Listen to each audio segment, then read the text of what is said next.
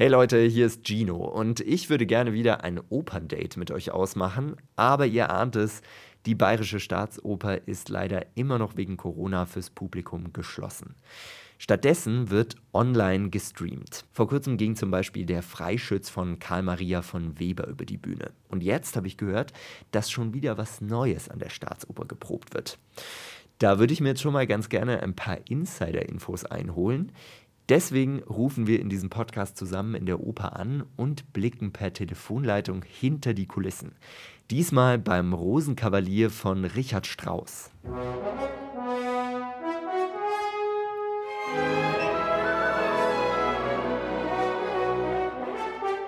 Kurz zur Story. Im Zentrum steht der junge Octavian, der was mit der Feldmarschallin, also einer Fürstin, am Laufen hat. Ihr heimliches Treffen wird von Baron Ochs von Lerchenau gestört, der ihnen von seinen Heiratsabsichten mit der jungen Sophie erzählt. Diese Sophie weiß aber noch gar nichts von ihrem Glück und deshalb schickt die Feldmarschallin Octavian voraus. Er soll für den Baron um die Braut werben und Sophie eine silberne Rose überreichen. Tja, nur blöd, dass sich Octavian als Rosenkavalier selbst in Sophie verliebt und sie sich dann auch noch in ihn. Also großes Liebesdrama, viel Chaos und wie das Ganze ausgeht, seht ihr ja dann im Stream. Jetzt rufe ich aber mal bei meinem alten Bekannten an, dem Pförtner der Bayerischen Staatsoper, Toni Fuchs. Mal gucken, mit wem aus der Rosenkavalierproduktion er mich so verbinden kann.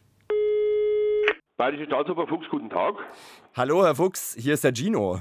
Ach, Gino, du schon wieder. Ja, Lass ich schon mal wieder. raten, du rufst bestimmt für die neue Produktion an.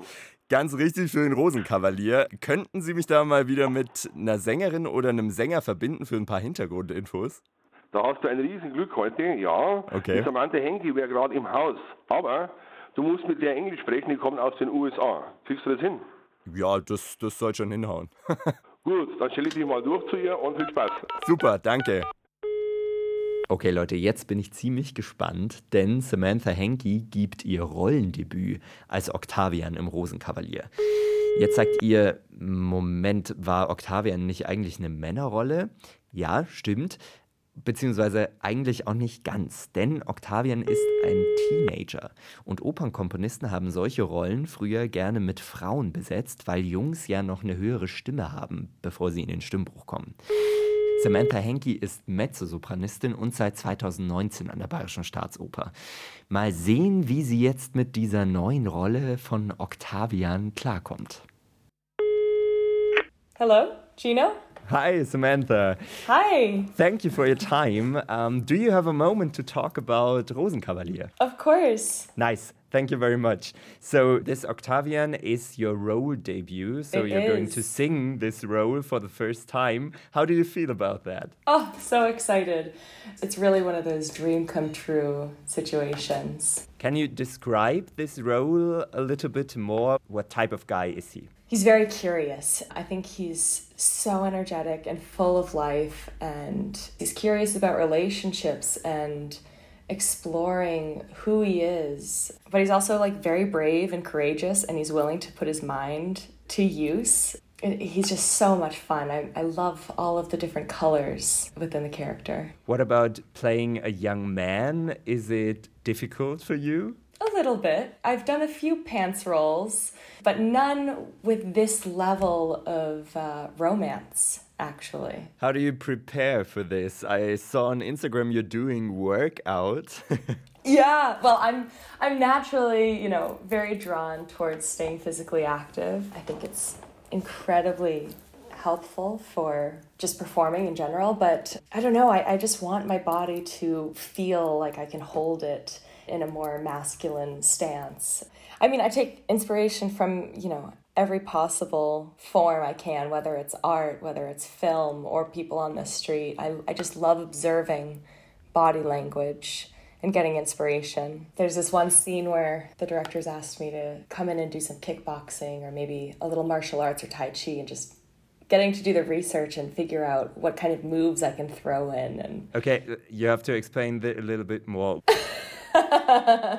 what what might a 17 year old boy do when he's feeling great when he's just had a fantastic night with his lady. Mm-hmm. You know, like maybe he's gonna throw some punches in, you know, in the air, do some air boxing. You'll see the production. It's it's just a 17 year old boy being silly and having a great time. I'm very excited about to see you doing this. Talking about the music, what is a special scene or aria in Rosenkavalier that you love the most? For me, I think one of my favorite scenes would be the Act One duet between the Marschallin and Octavian. It's kind of when they break up. It's heartbreaking to sing because Octavian won't accept that the Marshallin is saying he's going to find someone younger and more beautiful than she. And he won't accept it. He's so in love with her. He doesn't believe her. And the disbelief and the fight within the music, it's, uh, it's heartbreaking.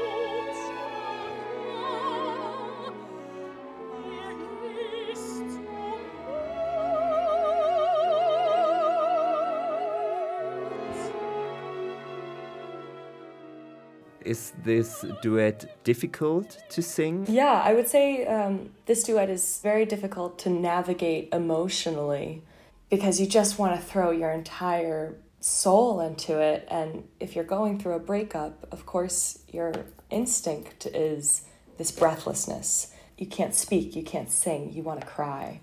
The anger, the frustration. Mm-hmm. And so trying to keep that all at a level where I can still make make vocal sound and, and honor the music and respect the music. It's uh, definitely a balancing act for me, acting wise. What about Marlies Peterson? How are you feeling singing with her this duet?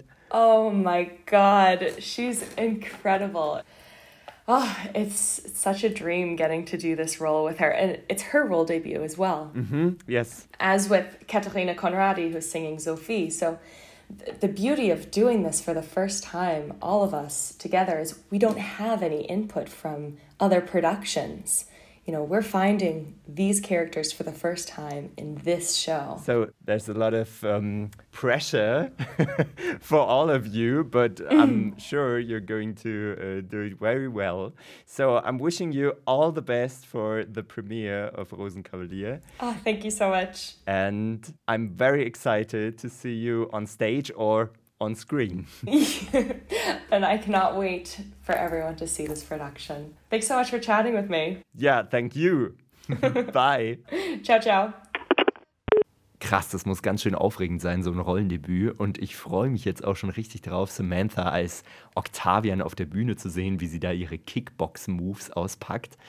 Samantha Henke ist im Rosenkavalier aber natürlich nicht alleine auf der Bühne. Deswegen würde ich jetzt gerne noch mit jemandem anderen von der Bayerischen Staatsoper quatschen. Ich würde sagen, wir nerven nochmal den Herrn Fuchs in der Pforte, oder?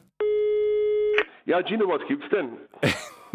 okay, woher wussten Sie jetzt, dass ich dran bin? Ja, weißt du, bei besonders penetranten Anrufen speichere ich mir die Nummer ein. Ah, okay. darf ich den heute durchstellen? Ähm, ja, wen hätten Sie denn so im Angebot? Also heute haben wir was ganz Besonderes. Ja. Äh, momentan ist gerade der Herr Bernhard Wildecker im Haus, der Chef Aha. von der Stadthistorie. Und ich würde sagen, der wird sich auch mal freuen, ja, wenn du ihm Fragen stellst. Und das probieren wir einfach mal. Ja, ich stelle ihn mal durch. Das klingt sehr gut. Danke.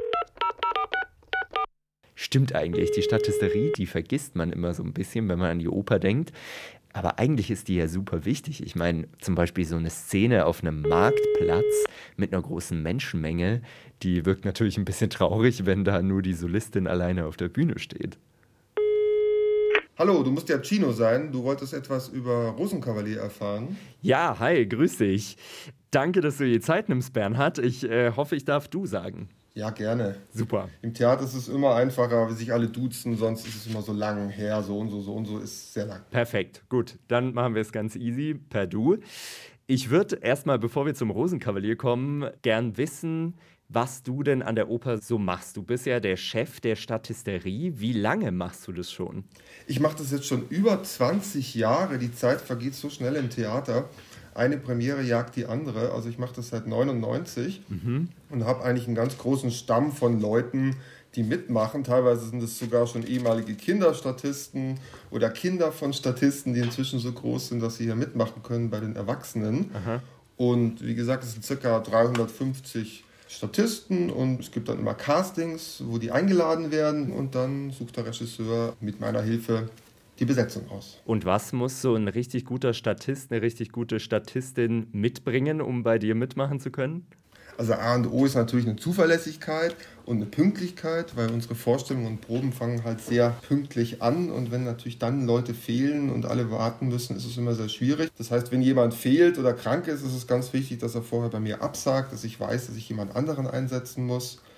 Dann natürlich eine gewisse Lust am Spielen und dass man Freude daran hat, ein Kostüm anzuziehen und man gewinnt natürlich, dass man mit den Sängern, mit dem Chor auftritt, mittendrin in der Produktion ist und in vielen Produktionen auch ein wichtiger Bestandteil der Produktion ist. Die umbauen, die Statisten oder das Bühnenbild erst erstellen, wie in Rheingold zum Beispiel spielen 100 Statisten den Rhein. Mhm. Also sie sind oft ein sehr wesentlicher Teil einer Produktion. Und wie bist du Chef der Statisterie geworden? Weil es ist ja jetzt kein Job, den man unbedingt in der Stellenausschreibung in der Tageszeitung liest.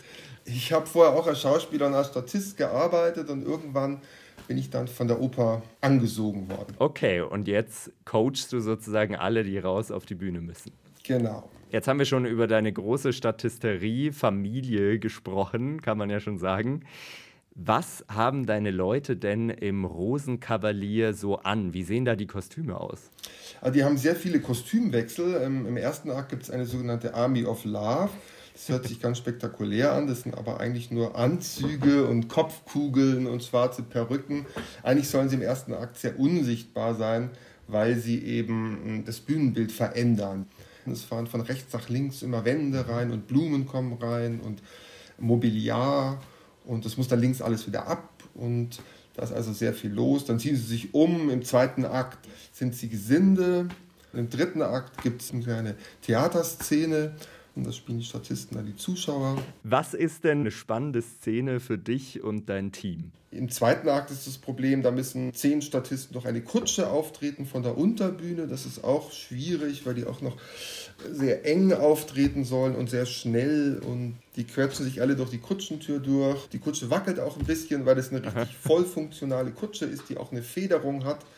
Und im dritten Akt, wenn die eben Theaterpublikum spielen, müssen die auch ganz schnell auftreten, aber immer leise natürlich, weil vorne ja die Musik läuft. Der Vorhang geht nämlich kurz zu und dann müssen die schnell auftreten.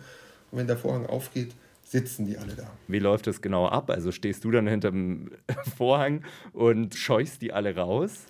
Nee, es gibt ja Inspizienten, die die Auftritte geben. Mhm. Ich stehe praktisch dabei und beaufsichtige das Ganze etwas und schaue, ob jeder da ist. Bis sie auftreten, sind die alle mit Maske und dann vor dem Auftritt wird die Maske runtergenommen, ins Kostüm gesteckt und dann ist man auf der Szene. Das klingt ja sehr vorbildlich. Wie ist es heute Abend? Was probt ihr heute Abend mit den Statistinnen und Statisten? Genau, heute Abend ist die vierte BO, das ist Bühnenorchesterprobe und wir machen heute Abend wieder den ersten Akt. Und äh, das ist dann mit Originallicht. Die Solisten sind auch teilweise im Originalkostüm oder im Probenkostüm. Und da werden eben wieder diese Umbauten probiert, eben zusammen mit der, mit der Musik und mit den Solisten. Bernhard, vielen, vielen Dank für deine Eindrücke. Ich bin schon sehr gespannt, wie der Rosenkavalier dann im Endeffekt aussehen wird. Und ich wünsche dir und deinem ganzen Statisterie-Team, deiner großen Big Family, natürlich viel Erfolg heute Abend bei der Probe. Vielen Dank. Ähm, wird schon schief gehen. Bis bald. Mach's gut, Bernhard. Ciao. Ciao. Huiuiui, da ist ja ziemlich viel los auf der Bühne beim Rosenkavalier an der Bayerischen Staatsoper. Ich hoffe, ihr habt ein paar spannende Facts über den Rosenkavalier mitgenommen und habt jetzt richtig Lust auf diese Inszenierung bekommen. Am 21. März feiert der Rosenkavalier Premiere an der Bayerischen Staatsoper unter der Regie von Barry Kosky und der musikalischen Leitung von Wladimir Jurowski. Ihr könnt die Premiere natürlich wieder streamen um 15.30 Uhr auf staatsoper.tv. Und danach ist das Video dann 30 Tage kostenlos für euch online. Gebt mir doch gerne Feedback zu dieser Podcast-Folge in den Kommentaren, zum Beispiel bei YouTube und Instagram. Und wenn ihr Freundinnen und Freunde habt, die auch Lust auf Oper haben, aber sich irgendwie noch nie so richtig dazu durchringen konnten, dann teilt doch diese Folge mit ihnen auf Social Media. Das würde mich mega freuen. Ich bin Gino, ich sage danke fürs Zuhören und vielleicht sehen wir uns ja bald in der Oper, wenn sie wieder für uns aufmacht. Bis dahin wünsche ich euch viel Spaß mit dem Rosenkavalier von Richard Strauss. Servus.